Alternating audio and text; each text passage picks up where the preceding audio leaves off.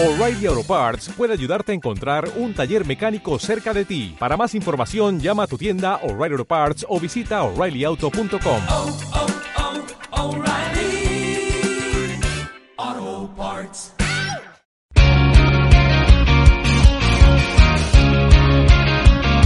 Voces LGBTI al aire.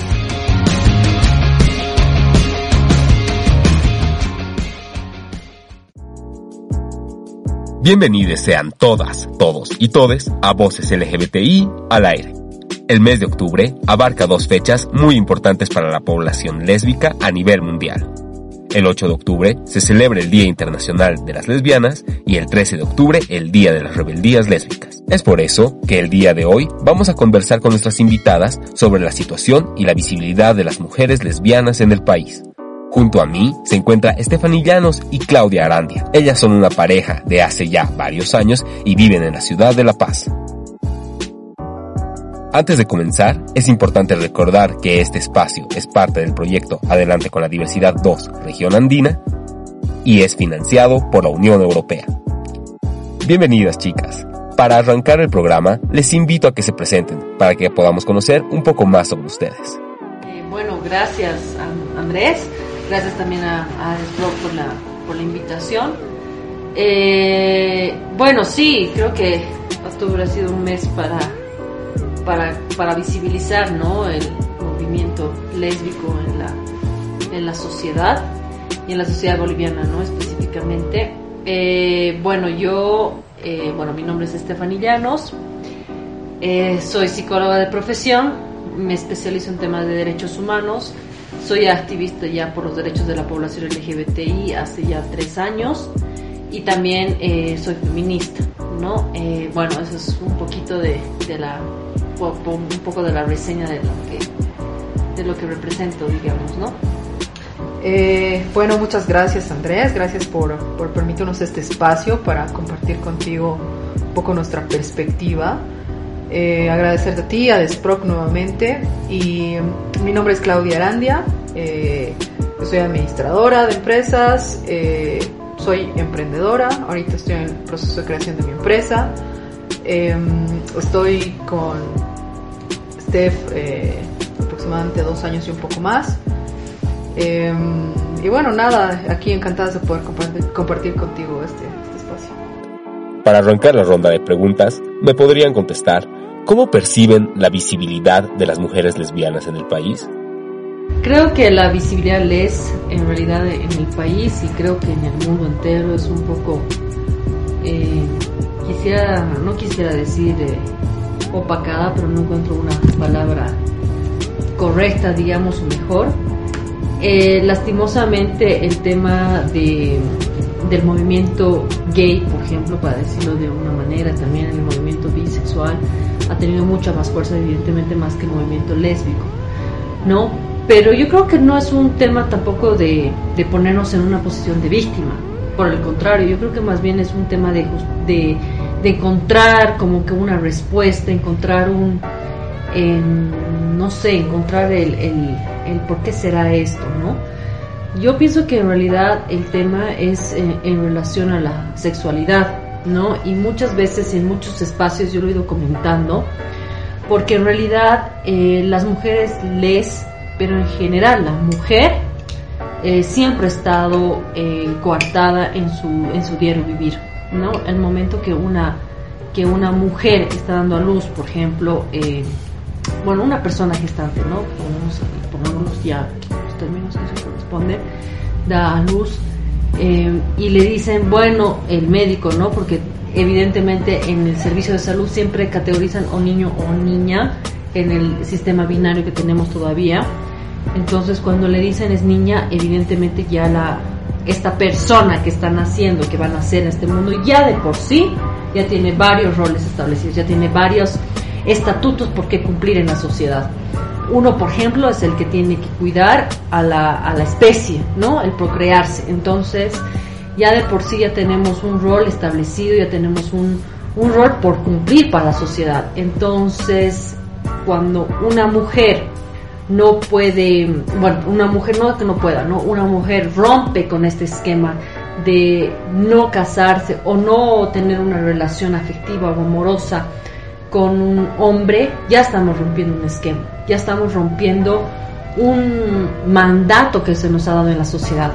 Entonces este mandato como está siendo roto, eh, evidentemente la mujer les en este, en este sentido es cuestionada y, y la frase que generalmente suele pasar en muchos espacios y que me ha pasado a mí es, pero no pareces lesbiana.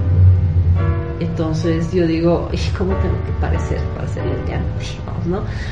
Pero ese es un ejemplo que se me ocurre, ¿no? Y, y, y bueno, eso. No sé si tú, Clau, Eh, sí, eh, comparto eh, la posición que tiene Steph.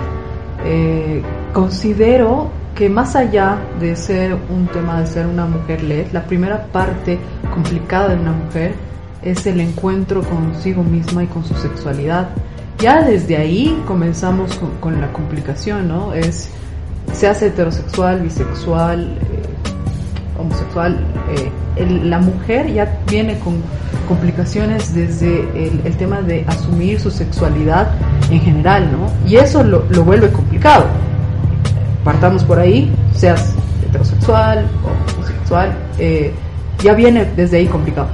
Y luego de, eh, de que es un proceso de encuentro contigo mismo, luego genera eh, otra complicación más de, de intentar definirte eh, si es que lo quieres hacer, ¿no? Entonces, todo ese proceso genera que sea un poco más complejo tal vez el proceso de visibilidad que tú puedes tener como una persona homosexual, ¿no? Sí, también, bueno, eh, algo que también me estaba olvidando, de por sí lo que decía tanto Clau como yo, el tema de la sexualidad siempre ha sido bien cuestionado para la mujer, ¿no? El asumir, por ejemplo, que, que las mujeres puedan tener eh, relaciones sexuales por placer ya era cuestionado, ¿no? El objetivo era que sea que sean un, un- un- una me- no me gusta decir, pero como que el cuerpo que gesta, digamos, ¿no? El que va a mantener la especie. Y imagínate, por ejemplo, que nosotras, siendo lesbianas, también decidimos no ser mamás, o sea, es doble castigo, ¿no? En, en una sociedad totalmente patriarcal en la que vivimos es así como que cuestionada, incluso en nuestro círculo social cercano de, de mujeres lesbianas, es así como que, pero, pero pueden tener hijos, pueden hacer el método ropa, pueden hacer tal método, etcétera, pueden adoptar y no sé qué, pero en realidad creo que el, el ser mujer va más allá, ¿no? El, el ser mujer constituye un compromiso también, ¿no? Entonces, eh, eso, y, y- mucho, en mucho en nuestro círculo social también es cuestionada la sexualidad, y en mujeres, por ejemplo, que, bueno, son heterosexuales también, el tema de la, de la sexualidad, por ejemplo, la masturbación femenina sigue, sigue totalmente estereotipada, en cambio, la, la masturbación masculina es hasta incluso eh, comparada, digamos, ¿no? ¿Quién, quién tiene más, quién tiene más eh, esa relación consigo mismo, digamos, entre los varones? En cambio, entre las mujeres así, pero ¿cómo? Es que nuestras uñas, ¿no? Entonces, siguen, seguimos teniendo esos estereotipos, seguimos teniendo estas, estas em, dificultades en expresar nuestra, nuestra sexualidad libremente, ¿no? Entonces, por eso creo que es un tema también de la, de la sexualidad como tal.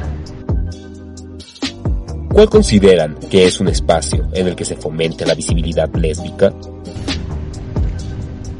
Bueno, yo creo que en realidad, eh, hablando así por departamentos, yo creo que, bueno, evidentemente La Paz por el hecho de, de- de ser sede de gobierno y tener un tema de, de un, un tema de incidencia política bastante fuerte por las organizaciones de la sociedad civil, tiene también un- una implicancia, ¿no? Hay muchas mujeres lesbianas que, digamos, en, en, en paseñas, digamos, de alguna forma, sienten un poco más de seguridad, ¿no?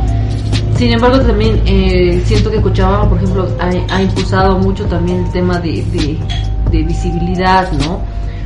Eh, también yo creo que en el, en el resto del, del país, sin embargo, por ejemplo, hay, hay en algunos países, eh, bueno, algunos departamentos en que evidentemente el, el, el tema de los derechos, antiderechos, perdón, está siendo- teniendo mucho más fuerza y no solamente para la población lésbica, ¿no? sino para la población LGBT en general. Entonces creo que también hay que tener en consideración eso. eh, sin tener en cuenta lo que te comentaba antes, ¿no? De- del hecho de que las mujeres lesbianas por el tema de la sexualidad y el poder expresar libremente la sexualidad es un poco más complicado que para el resto, digamos, de la población en general, ¿no? Pero yo creo que eh, no tiene que o sea, no tiene mucho que ver con el tema del departamento en el que nos encontremos. Evidentemente el contexto sí influye bastante, sí, estoy de acuerdo. Sin embargo, creo que también es importante cuán, em, cuán segura y cuán eh, libre, digamos, entre comillas, se siente la, la persona, en este caso la mujer lesbiana, ¿no? Creo que cualquier mujer eh, que siente una seguridad y siente un empoderamiento también en, en relación a su sexual- sexualidad puede vivirla libremente en distintos espacios, ¿no?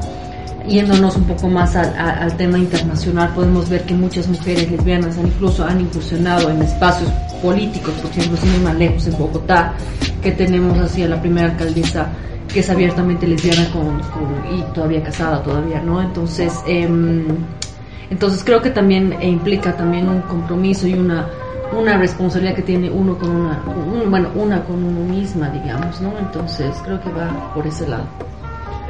Eh, yo eh, comparto este tema eh, con Steph. Creo que va un poco más allá del, del- del sector. Evidentemente hay, hay ciudades, departamentos que hay mayor libertad para expresarte. Sin embargo, creo, y esto es lo que me, pone la verdad muy feliz, que las redes sociales han generado espacios para que las mujeres, eh, mujeres y hombres, ¿no? O sea, puedan tener la libertad de poder expresar su sexualidad de una manera más libre e impulsar a otros a que puedan hacerlo también, ¿no? Eh, uno se siente identificado, siente, se sie- siente esa, se siente eh, completamente, eh, siente ese sentido de pertenencia cuando ve a alguien que admira o que, o que reconoce y que lo reconoce como, igual a a sí mismo. Entonces, y le da esa fuerza para poder, eh, para poder expresarse libremente, ¿no? Y para poder salir y, y- decir, bueno, esta soy yo y, está, y, está buenísimo, ¿no? Entonces, eh, creo que eso es bastante importante. La verdad es que yo, a mí me parece genial esta, esta temporada, el, el efecto igual que ha, ha- provocado la pandemia en el impulso de las redes sociales y de expresarte libremente. Creo que está impulsando a las nuevas generaciones a que esto ya no sea tanto visto como, como un tema tabú, más bien al contrario, sea algo bastante, bastante mm, del día a día. Entonces creo que es, es, es genial. Me alegra que hayas tocado el tema de las redes sociales, Claudia, ya que estos espacios han demostrado ser fundamentales en la sociedad moderna. Entonces quisiera saber, dentro de las redes sociales, ¿se replican actitudes negativas en contra de la población lésbica? Eh, sí, ¿no? Siempre, siempre va a haber un grupo de personas que no, que no está a favor, más bien que yo creo que es más por un tema de desconocimiento, ¿no? Por un tema de, de desconocimiento.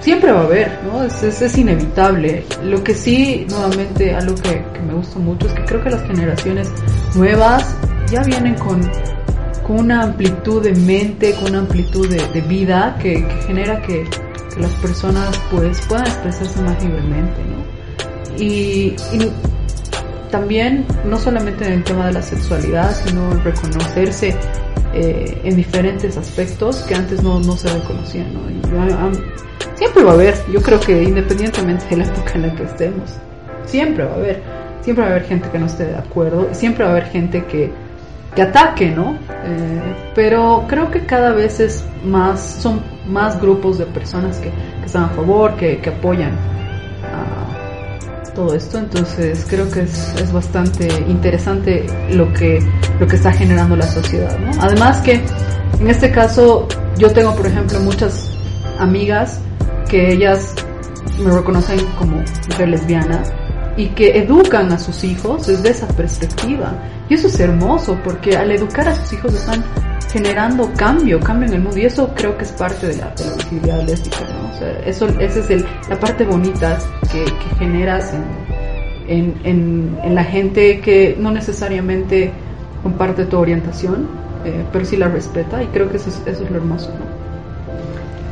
Sí, totalmente. Yo creo que también el tema de las, bueno, del medio digital, y en esta nueva realidad en la que nos encontramos es base, ¿no? Creo que ya ahora nos hemos puesto en unas posiciones donde tenemos que tener en cuenta que el, el medio digital, el medio de comunicarnos por esta vía es básicamente lo que primordia, digamos, el, el tema de la comunicación. Ya no existe un tema de eh, nos encontraremos por el miedo también de la pandemia que aún seguimos viviendo, ¿no?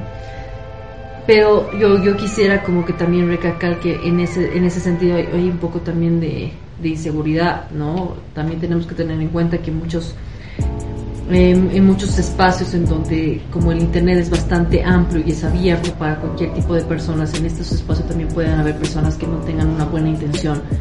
Y en ese sentido, por ejemplo, eh, ha habido muchos, muchos, muchos casos, por ejemplo, de mujeres lesbianas en que han tenido que, que soportar, digamos, discriminación, eh, hasta incluso han tenido que soportar eh, ataques violentos, ¿no? Eh, por ejemplo, ahorita se me ocurre el caso de una pareja lesbiana que lastimosamente por realizar un post o, lo- o- o alguna comunicación digital en la pandemia, una de ellas ha sido encontrada por su familia y realmente estaban en una situación en donde tenían que escapar porque la- los papás de una de ellas querían meterle en, una, en un centro de terapias de conversión, bueno, lo que nosotros llamamos, no terapias de conversión, pero en ellos es como que centro de rehabilitación LGBT o cualquier nombre que se inventan, pero en realidad son terapias de conversión, ¿no? Entonces, eh, eso también hay que, hay que tener cuidado con esos, con esos alcances que también tiene la tecnología y los medios digitales, ¿no? Entonces, hay que también eh, en ese sentido tener, eh, y lo recalco, ¿no? Muchas veces en los espacios en los que me encuentro,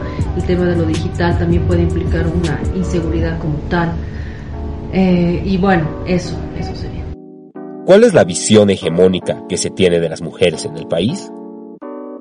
Bueno, es lo que te decía, bueno, es lo que hemos ido charlando igual en todo, en todo el podcast, ¿no? O sea, evidentemente cuando una persona, digamos, da, da luz a, una, a un bebé en, este, en esta situación y le dicen, bueno, en el sistema binario que le digan niño o niña, porque evidentemente la población intersex no cuenta, pero bueno, eso es otro tema.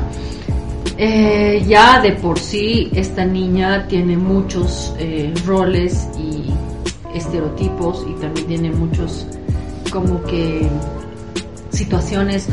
O también em, eh, sí yo pienso que es más así como que roles que tiene que cumplir como, como mujer como tal no Eh, es muy interesante por ejemplo que Simone de Beauvoir dice que eh, uno no nace mujer se hace no entonces evidentemente tiene que implicar un tema de, de, de la sociedad como tal.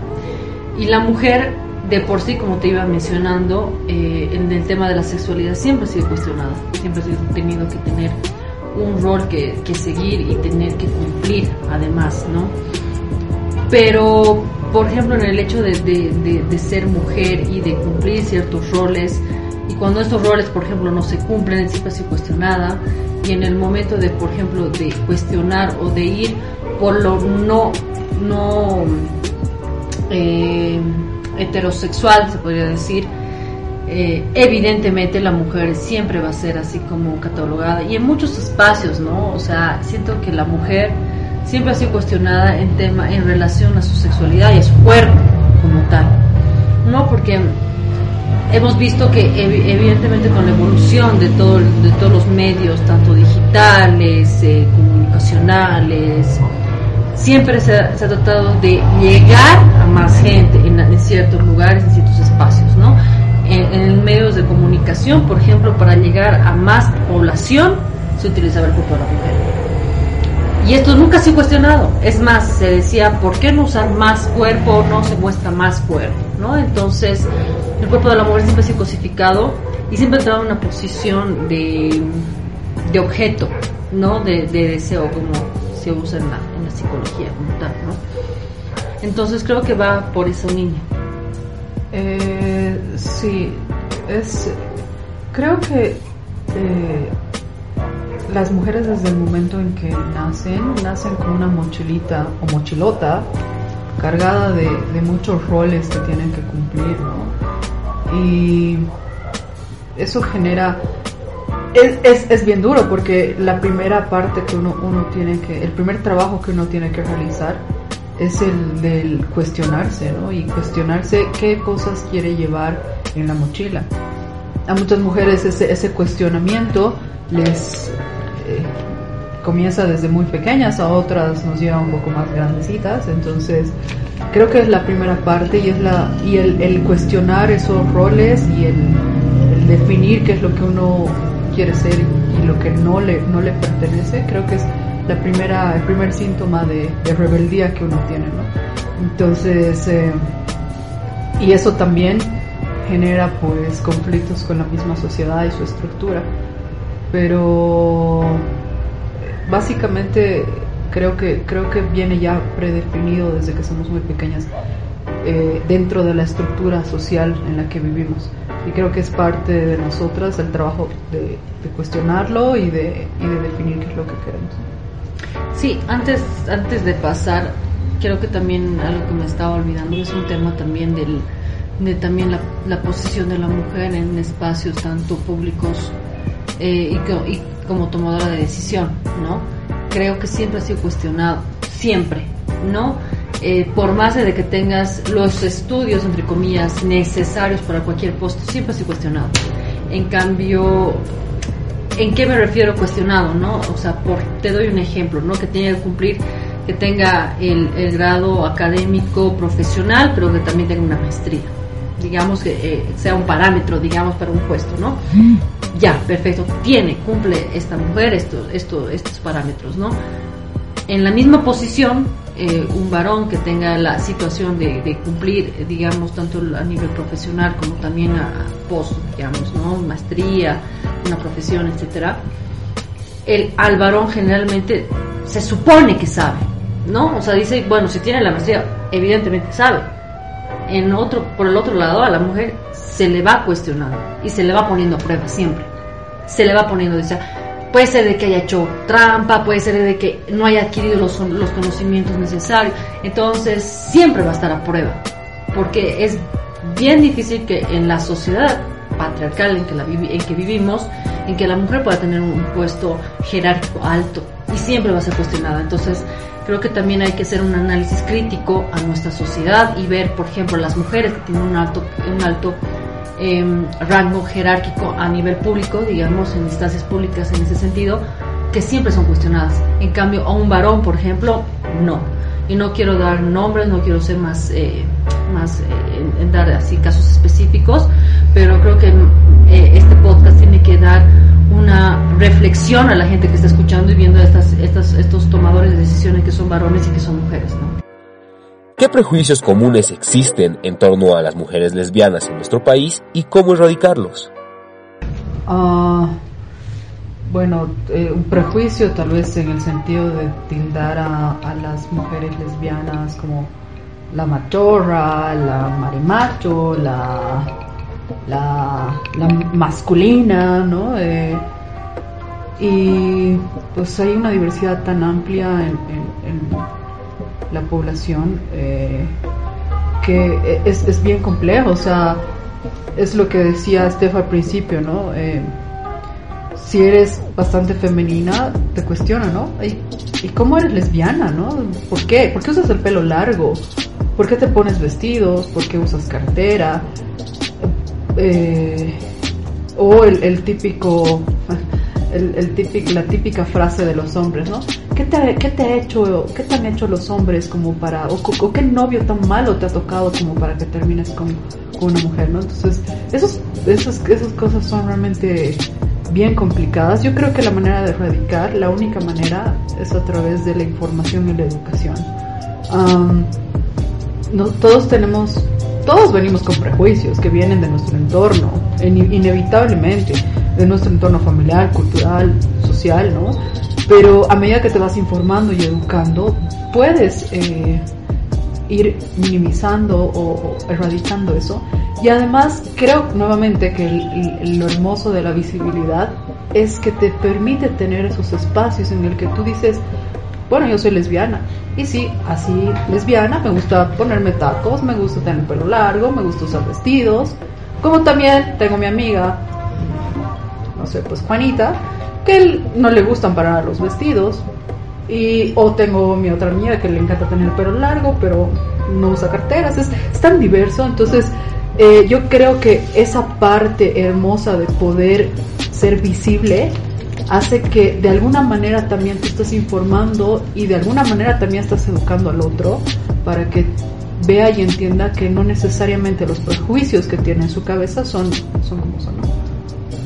Exacto, y es lo que te iba a decir. Por eso también mi, pre- mi respuesta ha sido con una pregunta. Porque de por sí, por vivir en una sociedad, sociedad y puedo parecer así disco rayado, pero es que hemos nacido en una sociedad patriarcal y lastimosamente seguimos en eso. Entonces, eh, seguimos teniendo una, una visión totalmente eh, desde esa perspectiva. Entonces, no quiero afirmar que nadie en este mundo tiene un prejuicio, es evidente que sí lo va a tener. Y la idea es más bien eh, encontrar estos espacios en donde poder erradicar cada uno de los que tengamos, porque evidentemente es lo que dice, como la palabra dice tal cual, un prejuicio, estamos juzgando sin, sin conocer, digamos, ¿no? Y evidentemente eh, el, hecho de ser mujer siempre ha sido así, pero no quiero decir así como que la, la- mujer bien feminista, no sé qué, no, no, tampoco, porque creo que también el varón tiene unos, unos, unos roles bien establecidos en cuanto a la masculinidad también, ¿no? Y también tiene unos prejuicios también a seguir. Al hombre gay también se lo, se lo cuestiona por muchas, muchas situaciones, el, el que tiene que ser bien, el bien, el bien machito, digamos, entre comillas, o el, o el que tiene que ser así el medio afeminado, digamos, ¿no? Se sigue teniendo también dentro de la población. Entonces, creo que los prejuicios como tal sí van a estar instaurados en la en la en, este imaginario social desde, desde, mucho tiempo. Y la idea es que también tengamos la capacidad de erradicarlo. Y como decía Clau es básicamente la información. Si no tenemos eso creo que tenemos un, bagaje de, de, historias que no necesariamente tienen que ser nuestras. Son bagajes de historia an- anterior, digamos, de nuestras familias, de nuestros antepasados. Entonces, creo que también eso implica también un compromiso con nuestra, nuestro conocimiento personal. ¿De qué manera la defensa de los derechos de las lesbianas contribuye con la lucha feminista? Mira, justo me has hecho una pregunta media, media complicada porque evidentemente, a ver, el, mo- el- el feminismo llega a mi vida por un, un tema de, de cuestionamiento personal, ¿no? O sea, yo, por ejemplo, desde el momento que a mí me han dicho que, que cuando he cumplido 15 años que yo debería tener una pareja masculina, digamos, al momento de entrar en ese evento social, culturalmente, no sé qué, que tenía que ser varón, o sea, a mí ya me han impuesto mi orientación en ese sentido, ¿no? Entonces, eh, inicia desde ahí, ¿no? O sea, yo pienso que cuando uno, mi feminismo empieza desde, desde cuestionar toda esa, de esa, esa estructura heteropatriarcal, digamos, ¿no? Eh, De, seguir un patrón en el que yo no, yo no comparto, digamos, ¿no? En el hecho de, por ejemplo, a los 22 años ya debes tener un chico formal, a los 25 te tienes que casar y a los 27 tu primer hijito, digamos, o hijita. Entonces, yo siempre he cuestionado eso desde muy pequeña, porque evidentemente, bueno, mi estructura familiar era bastante complicada, digamos, ¿no?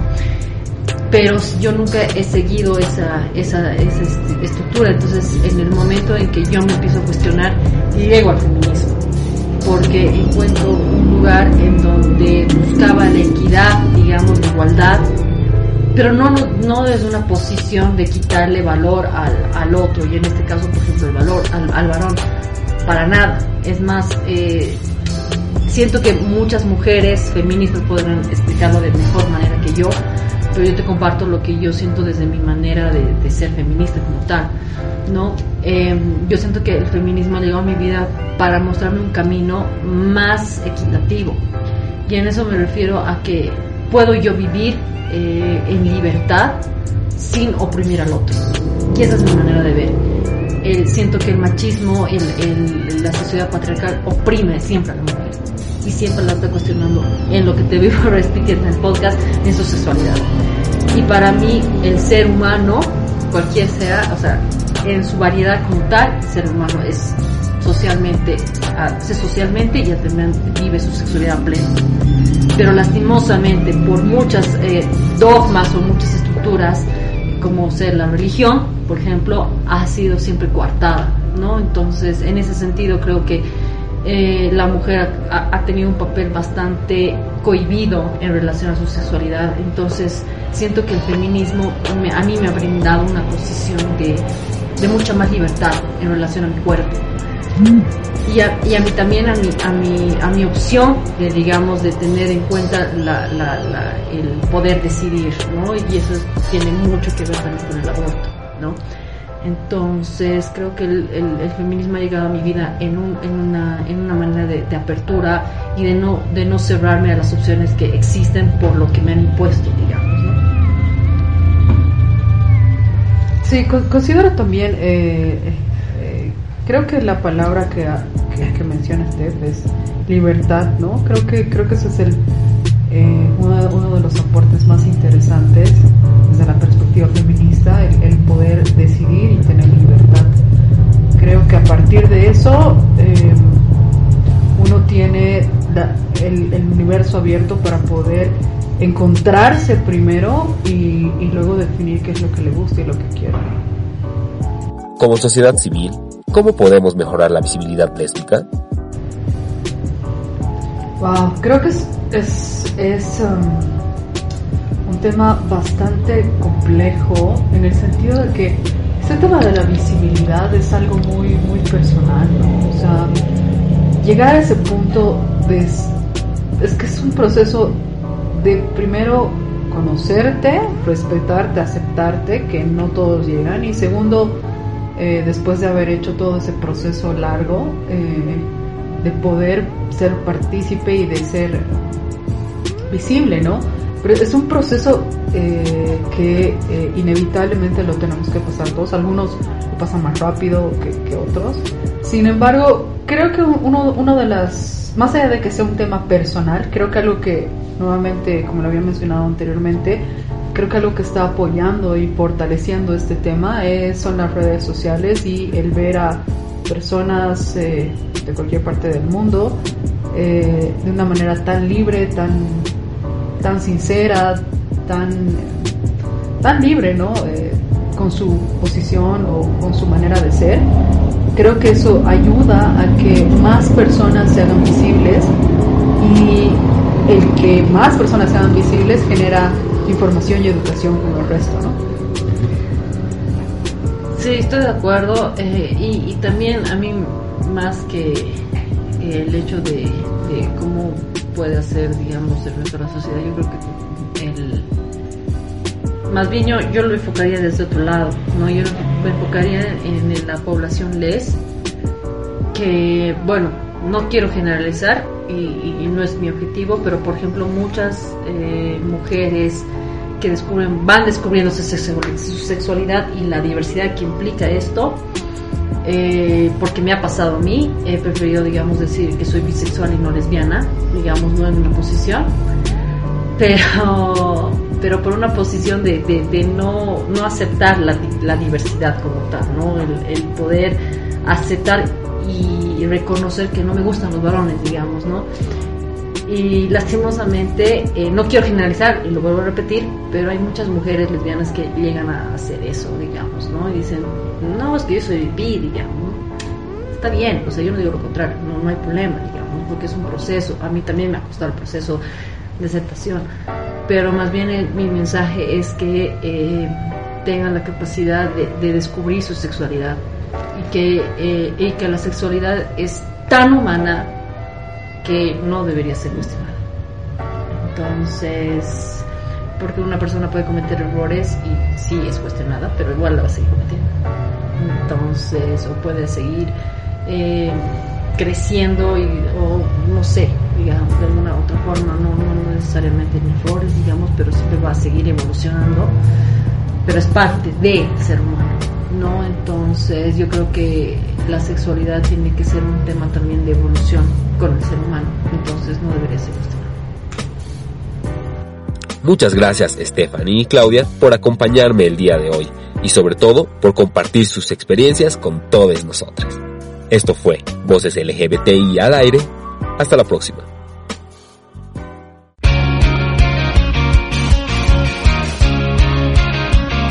Voces LGBTI al aire.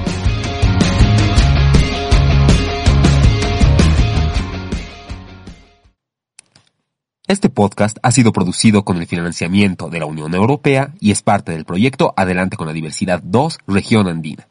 Su contenido es responsabilidad exclusiva de Adesproc Libertad GLBT y no necesariamente es un reflejo de los puntos de vista de la Unión Europea.